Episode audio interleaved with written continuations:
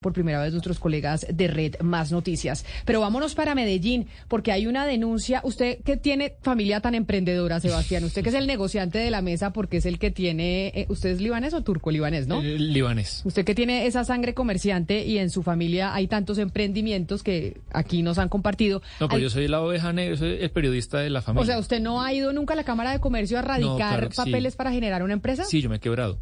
Ah, usted se, no diga. Sí, por eso estoy acá. No, mentiras, no mentiras, pero sí, una familia de que, que, hemos emprendido. Y cuando uno va a la Cámara de Comercio a registrar su empresa, pues lleva una cantidad de papeles y una cantidad de información. Pues Sara Carvajal está en Medellín y hace una denuncia muy delicada sobre lo que está pasando en la Cámara de Comercio de Río Negro. Sara, bienvenida, mil gracias por estar con nosotros hoy aquí en Mañanas Blue. Buenos días, gracias Camila y gracias a todos. ¿Qué fue lo que le pasó a usted en la Cámara de Comercio en Río Negro cuando fue a registrar eh, su empresa o su emprendimiento? Bueno, yo fui a, registrar ante la Cámara de Comercio de Oriente, que es la que le presta los servicios no solo a Río Negro, sino a todo el Oriente Antioqueño, eh, un pequeño emprendimiento cuando terminé el trámite, la persona que me atendió, muy querida, me entregó un volante, me dijo, mire, si a usted la llegan a llamar a extorsionarla, estos son los números a los que se puede comunicar. Eh, esto está pasando mucho, estamos hackeados y no solo en esta cámara, sino en otras cámaras de comercio en Colombia.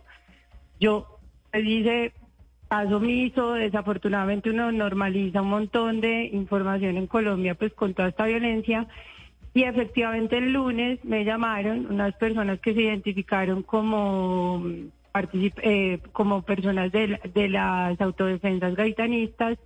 Me amenazaron de muerte a mí, a mi mamá, pues a mi familia, que teníamos 24 horas para irnos de Antioquia. Y pues la llamada terminó con una petición de dinero eh, de 3 millones de pesos que tenía que hacerla efectiva ese mismo día, el pago pues yo les dije que yo no tenía plata. Eh, fui a un comando de policía mientras me iban a llamar la segunda vez. En el comando me dijeron esto es súper normal, ni siquiera me dan a entrar al comando. No he podido poner la denuncia, ninguna autoridad me recibe la denuncia. Eh, y bueno, esto fue lo que pasó. Sara, usted, Sara, ¿usted ha sabido eh, de otras personas que les haya pasado lo mismo? Es decir, usted se ha preocupado por buscar, sea de otras personas con el mismo caso, de manera que ustedes puedan, digamos, conectar algunos, algunos eslabones para ver esto, esto a dónde lleva, porque también es muy raro que, pues, primero que todo, que de la misma Cámara de Comercio le adviertan que esto le iba a pasar, como es decir, porque no se lo dijeron antes de, inscribirse. claro. Eh, pues mira, Ana Cristina, yo puse una denuncia en Twitter y gracias a la denuncia he podido leer algunas respuestas. Mucha gente diciéndome que le está pasando, que le pasó lo mismo en esta Cámara de Comercio puntualmente. Y también leí mucho de estos casos en la Cámara de Comercio de Cartagena y Barranquilla. Eh, pero los casos, eh, sí, sí, siga Sara. Sí, esto, esto es lo único que sé. A mí también me pareció muy extraño que después de hacer el trámite le suministren a uno esa información cuando debería ser previo, porque yo sinceramente no hubiera dejado mis datos. Pero, pero antes de que usted eh, registrara esa empresa en esa Cámara de Comercio, usted antes había sufrido amenazas, hostigaciones, eh, tenía de pronto otros negocios y le había pasado, o usted conecta esto totalmente desde el momento en el que usted inscribe la empresa y aparece en estas cosas. No, es la primera vez que a mí me llaman pues amenazarme a hacer una, una llamada de estas. Yo ya he tenido otros emprendimientos, he registrado empresas en Bogotá, en Medellín y nunca me había pasado nada así. Yo a veces sí participo en, ejercicios de debeduría ciudadana. Eh, por eso la primera parte de la llamada me asustó un montón porque fue una amenaza pues, de muerte directa entonces yo dije, esto debe estar relacionado de pronto con lo que yo expreso en redes sociales. Pero entonces ya después fue la petición de dinero y ahí fue, porque es que ellos ni siquiera me pidieron la plata primero, sino que me dijeron que necesitaban un material de guerra y me pusieron a anotar el material de guerra. Entonces yo ahí sí dije, esto no, o sea, pues esto no es una llamada de amenaza de muerte ni nada, esto aquí hay algo muy raro. Y después me dijeron, usted Sara Carvajal, con el nombre del emprendimiento tal cual como yo lo registré, porque a mí me tocó agregarle pues algunas palabras al emprendimiento porque el que yo ya tenía existía, entonces me, me dijeron tal cual, me nombraron tal cual el nombre de mi emprendimiento como yo lo registré en Cámara de Comercio, que nadie lo conoce así digamos como que el tema de los datos, cuando uno los deja en las cámaras de comercio a la hora de inscribir una empresa, a mí alguna vez me pasó, no sé si a usted, Sebastián, le pasó cuando fue inscribió su emprendimiento, a mí no me llamaron como a Sara de las autodefensas gaitanistas de Colombia a pedirme tres millones de pesos para extorsionarme, pero sí me han llegado, por ejemplo, correos electrónicos y me han llamado a mi teléfono desde la India, entonces a ofrecerme servicios, sí señor, a ofrecerme servicios digitales para mi página de internet, para mi perfil, etcétera Y eso inmediatamente después de haber registrado en la Cámara de Comercio una empresa. Y yo siempre me preguntaba, pero oiga, esta gente cómo tuvo mi correo, cómo tuvo mi teléfono para, llevar, para llamarme a ofrecerme servicios comerciales. ¿Será que cuando uno, Sara, usted le dijeron eso, cuando uno va y registra su empresa, esos datos de su empresa, la Cámara de Comercio los vende, los entrega eh, y a uno le avisan? ¿Será que uno firma un papel que uno no conoce? Yo creo que uno sí tiene que firmar una política de tratamiento de datos en donde la Cámara se compromete a hacer un uso responsable de estos datos. Sin embargo, yo también entiendo que las cámaras de comercio tienen una obligación eh, de suministrar mucha información de, esos esas empresas eh, mediante el sistema RUES. Entonces, cualquier persona puede dirigirse al RUES y averiguar la información de una empresa. Lo que pasa es que lo mío sí era muy obvio porque yo me registré el viernes, el lunes me están haciendo esta llamada, nadie diferente a la Cámara de Comercio conocía el nombre de cómo yo registré ese emprendimiento. Entonces, por más de que usted pueda ir a la plataforma RUES a solicitar información de las empresas, pues si hay, si, si parece haber un seguimiento o una infiltración desde la Cámara de Comercio que le avisa a esta gente que normalmente está en las cárceles, entiendo, haciendo estas llamadas extorsivas, entonces si hay alguien que parece que está avisando, vea, esta persona se acaba de registrar. Me está escribiendo Sebastián. Y además le digo, y además, ah, eh, es decir, yo registré un emprendimiento por un patrimonio menor a un salario mínimo. Entonces, también a qué tipo de personas están perfilando. Me, está escribiendo, de hecho, desde Neiva Marta al 301-764-4108 que a, su hijo le sucedió algo parecido, que una vez realizó el registro en la Cámara de Comercio y recibió una llamada extorsiva hace dos años. Y acá varios oyentes nos están escribiendo que les ha pasado algo similar. A mí, Camila, no me ha sucedido con Cámara de Comercio porque hace tiempo pues no, no hago esa vuelta de, de ir a una Cámara de Comercio, pero sí he recibido varias llamadas en los últimos meses de números de Taiwán y de Turquía. Y yo no entiendo un poco de dónde, de dónde sale la fuente de que números tan ajenos como de países, creo que usted le pasó ahorita, me estaba diciendo de la India, terminen llamándolo a uno y por qué se consiguen el teléfono de uno.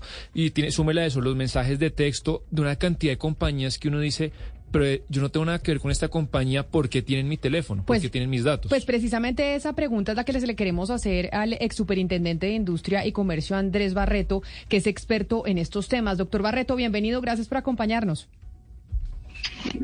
Camila, buenas tardes. Muchas gracias por la invitación. Óigame, una pregunta. Cuando uno va a registrar una empresa en la Cámara de Comercio, ya sea la de Bogotá, la de Río Negro, como le pasó eh, a Sara, ¿ellos tienen el derecho de coger sus datos y entregárselos a otras compañías o entregárselo a otras? Primero empecemos por lo legal, porque lo de Sara es claramente algo ilegal porque ella la estaban extorsionando. Por lo legal, si usted registra su empresa, le pueden eh, entregar los datos a otras compañías, como en mi caso le entregaron a compañías indias o a Sebastián a compañías eh, de Taiwán para que le ofrezcan servicios? Lo legal es que la persona debería haber dado su consentimiento informado. Desafortunadamente, eh, además de los casos que mencionan de Sara, de Pedro y el mío en particular, que recientemente también abrí una, una SAS Noto con sorpresa que le empiezan a llegar a una cantidad de correos, una cantidad de mensajes de texto y una cantidad de información sobre terceros ofertando servicios para lo cual uno no está seguro de que hubiera dado ese consentimiento informado. Una cosa es que la Cámara de Comercio lo pueda contactar a uno para ofertas de bienes y servicios e información propia de la Cámara como ente de registro, pero no para que esas bases de datos vayan viajando para terceros. Si es que nos hacen firmar un consentimiento informado las cámaras interpretan que esa información simplemente la estamos allegando para que ellos se la transmitan al que quieran, creo que tenemos un problema de violación de la habeas data en donde bien valdría la pena que la Superintendencia de Industria y Comercio hiciera por lo menos una averiguación. Sí, pero doctor Barreto, una cosa es, digamos, ese consentimiento informado que, que recibe la persona que registra la, la, la, empresa ante la Cámara de Comercio, pero otra cosa, doctor Barreto, es eh, la, la, parte criminal. Es decir, cuando se, se llega a descubrir, por ejemplo, en el caso de Barranquilla, que algunas de esas llamadas amenazantes, extorsionistas, o, con, el, con el propósito de extorsionar a las personas, nacen de las cárceles, provienen de las cárceles. Es decir, en ese sentido, ¿qué responsabilidad le cabe también, por supuesto, a las cámaras de comercio? Bueno, Oscar, ahí hay tres dimensiones. La primera, que de ninguna manera puede haber terminado esa información de una manera lícita en una red criminal de extorsionistas.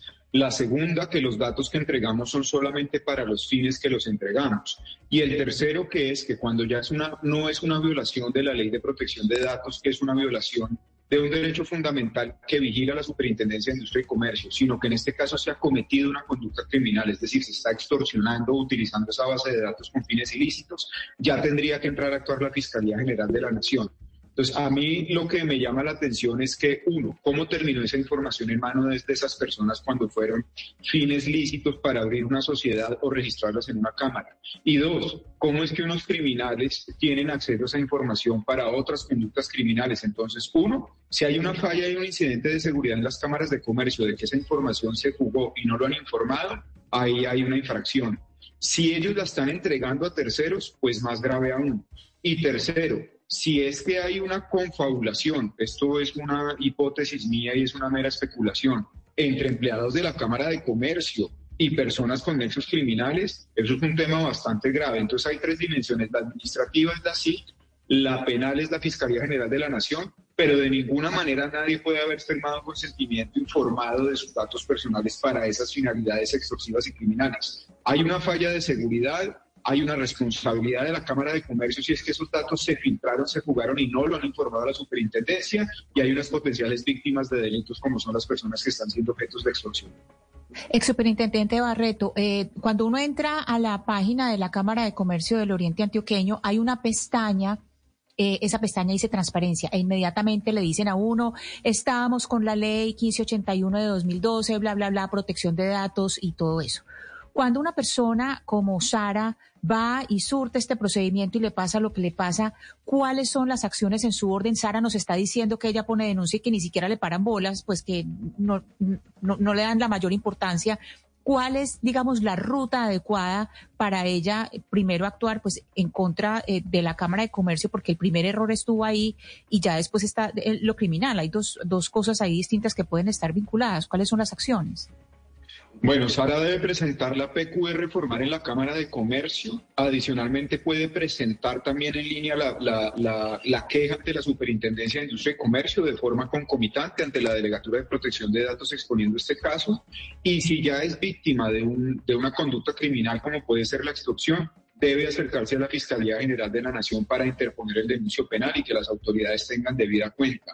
Así tendríamos tres entidades que estarían enteradas del caso. La superintendencia de una manera muy eficiente hará la solicitud y el requerimiento a la Cámara de Comercio para mirar qué es lo que está pasando y la Fiscalía en el ámbito criminal. Entonces hay que hacer esa ruta de, reclamación. Yo la invitaría a que lo haga de una vez en los tres lugares y eh, pues primero la Cámara le debe dar una explicación, segundo la superintendencia va a investigar y tercero pues lo penal ya mirará la conducta criminal, digamos, para que tenga tres escenarios jurídicos en los que pueda resolver su situación. Muchos oyentes nos están escribiendo al 301-764-4108. Por ejemplo, hay un oyente que nos dice que lo más complicado es que quien lo llama a uno para la extorsión, como es el caso de Sara, tiene absolutamente todos los datos hasta la fecha de nacimiento. Edwin dice que cree que es un problema con la seguridad de la base de datos que a él le pasó y que él inmediatamente puso la denuncia en la fiscalía. Pero, por ejemplo, Horacio Rodríguez, que se conecta con nosotros a esta hora, dice que escuchando a Sara, a él le pasó exactamente lo mismo hace algún tiempo. Horacio, bienvenido, gracias por conectarse con nosotros. ¿A usted qué fue lo que le pasó? Porque dice que escuchando a Sara puede decir que a usted le pasó algo exactamente igual. Eh, buenos días, Camila, y buenos días a todos los oyentes.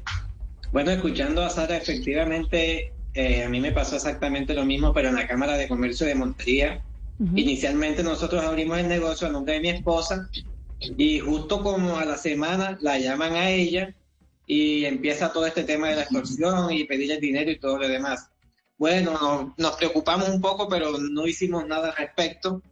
Con el pasar del tiempo, entonces dijimos, bueno, por seguridad pasémoslos a mi nombre. Entonces pasamos el negocio a mi nombre y enseguida, al poquito tiempo, nuevamente la llamada y envío de imágenes y toda la información clara. Cuando yo voy a poner la denuncia, la vengo a poner acá a la ciudad de Barranquilla, porque yo paso tiempo pues acá también, y llego a la ciudad de Barranquilla a poner la denuncia, el policía que me atiende pues me dice de que no, que, que me tranquilice, que me mostró el computador donde el número que yo le di, este, mira, este número ya lo tenemos aquí en la base de datos y entonces esto se lo han hecho ya muchas personas, que es que las cámaras de comercio son muy vulnerables en su información, entonces que, tranquilo, pero no me recibieron ninguna denuncia de nada, nada.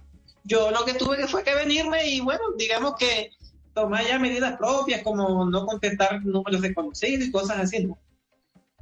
Esto que, como estamos oyendo, a Sara le, pasó en la Cámara de Comercio de Río Negro, estamos oyendo a Horacio que dice que le pasó en la Cámara de Comercio de Montería, unos oyentes nos están diciendo que también les ha sucedido algo similar en la Cámara de Comercio eh, de Neiva. Acá, eh, Sebastián, pues a nosotros nos ha pasado, no en temas extorsivos, pero que nos han mandado correos electrónicos y llamadas. ¿Qué dicen? Llamamos a Confecámaras, que es, digamos, el gremio de las cámaras de comercio del país. ¿Qué dicen cuando reportamos este tipo de denuncias o por lo menos de preocupación de parte de los ciudadanos que van a abrir una empresa y que registran todos sus papeles? Camila, pedimos entrevista con Julián eh, Domínguez, que es el presidente de Confecámaras, y nos dicen que el señor está fuera del país. Entonces les digo, pero fuera del país hay teléfonos. Es increíble que con un, con un tema tan delicado como este les estamos diciendo, señores Confecámaras, no es solamente una cámara, no es solamente la de Río Negro, son la mayoría de cámaras en el país que tienen este problema y nadie va a hablar que no, que está fuera del país y que es el único vocero. Entonces no tuvimos suerte con Confecámaras, nadie pone la cara. ¿Y qué pasó con la Cámara de Comercio de Río Negro cuando les contamos sobre esto que estamos escuchando eh, de Sara? La de Río Negro sí, en un principio Camila nos había dicho que nos atendía eh, la directora de la, de la Cámara de Comercio de Río Negro, que ella cubre también la eh, San Vicente, el Carmen de Viboral, Santuario y el Retiro. Ella dijo que nos atendía, espéreme, me acuerdo el nombre de la señora Camila Escobar, que lo que pasaba era que estaba en una reunión en regiones y que la llamada de pronto no salía bien y que después le dijimos, bueno, si no se puede conectar no importa, pero por favor, por, por lo menos una llamada telefónica. Nos había dicho que sí, pero después nos canceló y nos dijo que definitivamente no podía. Pero además, eh, lo más grave, entre otras cosas, que es lo que menciona Sara, es que a usted, Sara, le dijeron que no le recibían la denuncia. Usted a esta hora no ha podido hacer la denuncia sobre el tema. Eh, no, Camila, pero yo sí quiero eh, comentar algo. Conmigo se comunicó la directora de la Cámara de Comercio del Oriente, Camila, fue una persona pues muy querida. Eh, pasó que me dijo que ellos tenían un protocolo, que de pronto estaban fallando en la comunicación de ese protocolo porque nadie lo conoce, entonces en teoría iniciamos el protocolo me dieron unos números del Gaula porque ya estaban súper pendientes de mi caso. Yo me comuniqué a esos números que de la Cámara de Comercio me dieron y tampoco me recibieron la denuncia.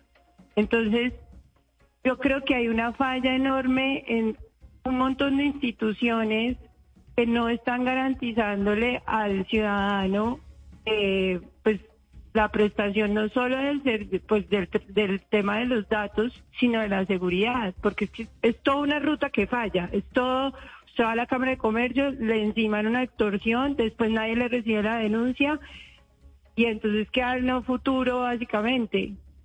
Y pues montar empresa en Colombia es bien difícil, es una carga económica y fiscal difícil y lo que usted queda es en, en manos de gente extorsionando en una cárcel.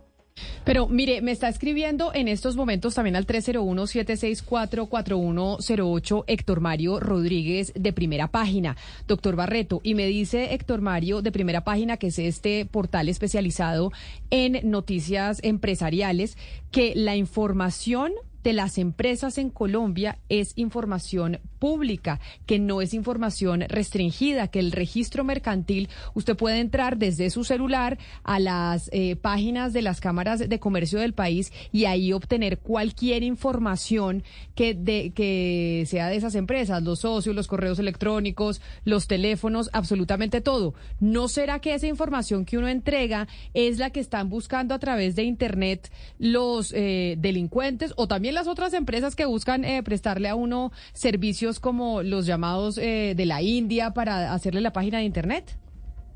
Sí, es que ahí hay que divorciar varias discusiones, Camila. O sea, por eso es que se están mezclando varios temas y, por supuesto, aparecen esas opiniones. El registro mercantil es un registro público que está al cuidado de las cámaras de comercio.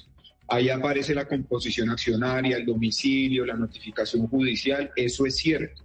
Lo que de ninguna manera puede aparecer es la posibilidad de vender esas bases de datos sin la autorización de los titulares de esos datos. Es decir, lo que estamos viendo es un fenómeno que cuando yo voy a registrar mi empresa, esa base de datos de la Cámara de Comercio empieza a aparecer en terceras personas que le pueden vender a uno desde servicios lícitos, abra la cuenta, haga la página web, compre el email, hasta información comercial de contactarlo y decirlo, sé que su empresa vende X producto, me interesa contactarla para un negocio, hasta ahí todo bien hay que recordar varias cosas. Las bases de datos se registran en la Superintendencia de Industria y Comercio, es decir, los titulares de bases de datos como las cámaras deben registrar qué bases de datos tienen.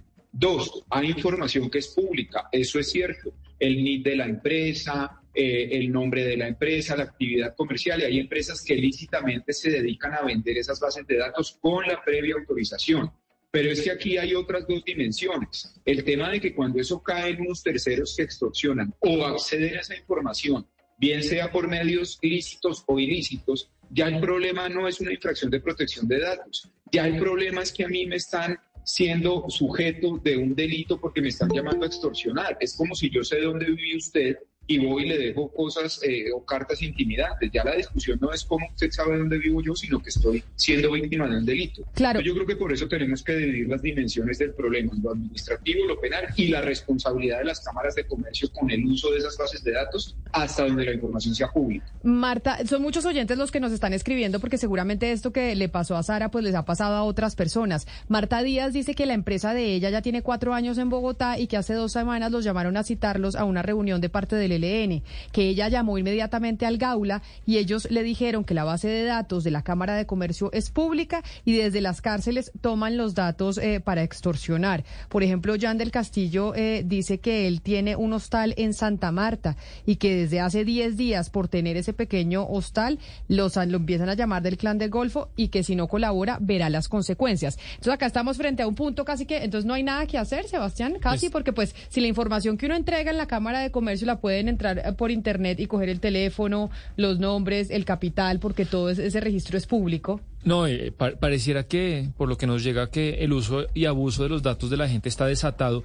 También sabe quién nos escribe, que bueno, además le, pues, le, mandamos saludos ya que nos está oyendo, Camilo Silva, que es el director de Valor, Valor Analytic, es uno de los portales eh, de periodismo económico. Aquí un saludo a los, a los directores de portales económicos de este país, primera página y Valor Analítica por la sintonía. Son, son los más importantes del país eh, y nos, nos taguea a usted y a mí y él lo que pone es que ayer le escribe a Camilo Silva, al director, un teléfono de la alcaldía de Medellín y el mensaje que incluye ese, em, ese WhatsApp es un video de Daniel Quintero publicitando o aplaudiendo la medida de congelar las tarifas eh, de energía eh, pues a través de PM y Camilo Silva dice, señores de alcaldía, ustedes no tienen ninguna autorización para usar mi número y mucho menos pues para hacer propaganda política del alcalde y, y un montón de gente y bueno, yo no sé pues por qué a Camilo Silva le llega esa cosa, le debió llegar a muchas personas en Medellín, a Cristina, haciéndole barra a Daniel Quintero. Pero entonces saber que eh, se utilizan esas bases de datos, que uno llegue y entrega sus datos y que sea consciente de que esa información es pública. Otra oye que se contactó con nosotros es Marcela Blanco, que nos dice, eh, Marcela, que a usted le pasó exactamente lo mismo en la Cámara de, de Comercio de Villavicencio. Hola, buenos días, buenas tardes. Sí, así fue. Nosotros eh, prácticamente recibimos información, una llamada con información tal cual de toda la empresa, eh, puntualmente con el nombre del representante legal, la dirección completamente. Y empezamos a indagar de dónde habrá podido. Por supuesto, pues la información corresponde a todo lo que ha sido publicado o entregado en la Cámara de Comercio. Nosotros fuimos allí, les expusimos el caso, miren, nos están haciendo llamadas, esto está ocurriendo y ellos nos dijeron, sí, la información a veces la obtienen empresas y lo que nos llama la atención es que nosotros identificamos que en varias empresas como si ustedes hacen la búsqueda en Presite, eh, punto eleconomistaamerica.com, directorioempresas.informa.com, informacolombia.com, eh, tienen toda la información, la replican y replican, incluso información que no corresponde a la realidad de las empresas. Entonces, hay datos, por ejemplo, de las ventas que superan 3 mil millones de pesos y realmente no corresponde a la empresa. Entonces, ¿qué pasa? Las personas tienen todo el argumento y lo llaman con propiedad completamente y uno pues queda súper sorprendido asustado, además porque eh, las empresas a las que nosotros formalmente enviamos correos y les pedimos que despublicaran la información, se negaron completamente a hacerlo. Les dijimos, miren, estamos teniendo un problema de seguridad, por favor, eh, quítenla. Dijeron no y por todas. igual, ustedes encuentran incluso en páginas... Eh, de portafolio que está la información como replicada de las mismas empresas y en las páginas que comentan. Nos, eh, nos informa eh, también y me sigue escribiendo Héctor Mario Rodríguez diciendo lo siguiente y que creo que ese es el fondo del asunto. Después de la pandemia, mucha gente utilizó sus casas y sus domicilios personales como la dirección que registraban ante las cámaras de comercio. Incluso los ciudadanos estamos registrando la dirección de nuestra casa, nuestro teléfono celular eh, personal, nuestra cédula de ciudadanía. Y eso hace que esa información que es pública, que además debe ser pública porque lo que mencionan es, uno tiene que saber en Colombia con quién hace negocios. Entonces, lo que deberían es avisarle a los, a los ciudadanos, oiga, esta información que usted está entregando va a estar en una página de Internet que cualquiera va a poder revisar, porque tal vez la gente que tiene emprendimientos dice, yo no tengo una oficina, pongo la dirección de mi casa y pongo mi teléfono celular. Sara, ¿eso fue lo que usted hizo? ¿Usted puso su teléfono celular y puso la dirección de su casa cuando fue y registró la empresa? Sí, porque esto es un emprendimiento, esto es un emprendimiento turístico, es un alojamiento turístico, es en mi casa. Claro, y eso es lo que nos mencionan, que ese puede ser eh, el error. Y a usted le dijeron que esa información iba a quedar publicada en una página de Internet y que cualquiera iba a poder encontrarla o no le dijeron absolutamente nada. No, es que yo eso lo sé, por eso le dije lo, lo de la plataforma Rubén. Usted ahí puede consultar. Ahora, lo que a uno no le dicen es que de pronto hay gente adentro de las cámaras de comercio que está avisando que uno se acaba de formalizar y entonces que le, le peguen la llamadita extorsiva. Claro, que es lo que estamos oyendo de diferentes... me pasó, porque yo me, me formalicé viernes y la llamada fue el lunes. Claro, que es lo que además nos están contando otros oyentes que también le sucedió en diferentes cámaras del comercio del país. Pues Sara Carvajal, denunciante en Río Negro, mil gracias por atendernos, por contarnos su historia. Vamos a ver si desde Confecámaras nos responden y nos dicen algo sobre, porque esto no es solo en Río Negro, está pasando como escuchamos a varios oyentes desde Montería, desde Villavicencio, desde Neiva, está pasando en varias partes del país. Mil gracias por estar con nosotros. A ustedes mil gracias. Ex superintendente Barreto, a usted también mil gracias por habernos acompañado. Gracias Camila. Invitar a las personas que igual pongan las quejas a través de www.sig.gov.co, pero rápidamente para que pues puedan actuar por lo menos la superintendencia en este caso. Claro que sí, igual hay que poner eh, la denuncia y de todas eh, maneras, pues tener conciencia, como nos dice Héctor Mario, de que cuando usted va a registrar la empresa, pues sepa los datos que está dejando, porque esos datos van a ser públicos. Si usted deja la dirección de su casa, su teléfono celular, eso lo va a poder ver cualquier persona. A Marcela Blanco desde Villavicencio, mil gracias por habernos atendido y también a Horacio Rodríguez, mil gracias por habernos contado su historia y haberse comunicado con nosotros al 301-764-4108. Y seguimos esperando, pues también que Confe Cámaras nos responda y podamos hablar con ellos. A ustedes mil gracias. Es la una de la tarde en punto. Así llegamos al final de Mañanas Blue. Ya llegan nuestros compañeros de Meridiano con todas las noticias de lo que pasa en Colombia y en el mundo. A esta hora, en Blue Radio, las historias, las primicias, los personajes, la música y la tecnología en Meridiano Blue con Ricardo Ospina, Silvia Patiño y Octavio Sazo. Es la una de la tarde y un minuto. Seguimos en Blue Radio. Es un gusto acompañarlos en Meridiano Blue, comenzando el mes de junio, comenzando el primer día del sexto mes del año 2023. Vamos con las noticias, con las más importantes a esta hora en Colombia y en el mundo. Vamos al Congreso de la República. Comenzamos hablando con don Andrés Carmona sobre lo que está pasando en el segundo debate de la reforma a la salud, con gran ausentismo con eh, incertidumbre acerca de lo que está ocurriendo en torno a la posibilidad de que sea o no aprobada la reforma con entrada y